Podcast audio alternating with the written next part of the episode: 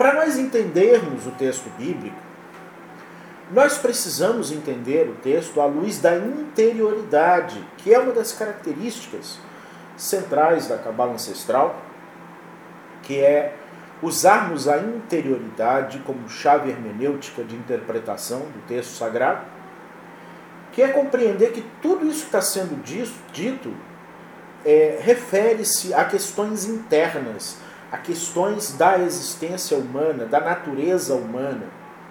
Refere-se a questões pertinentes ao aspecto humano e não a questões geográficas, históricas, culturais, antigas, etc.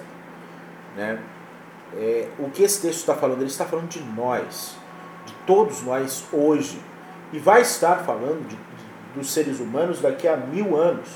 Ele será atual em todos os momentos, porque e ele só poderá ser atual em todos os momentos se for visto à luz da interioridade. E é isso que a tradição ela nos ensina, é isso que a tradição nos traz, é isso que a tradição evoca para todos nós, essa compreensão.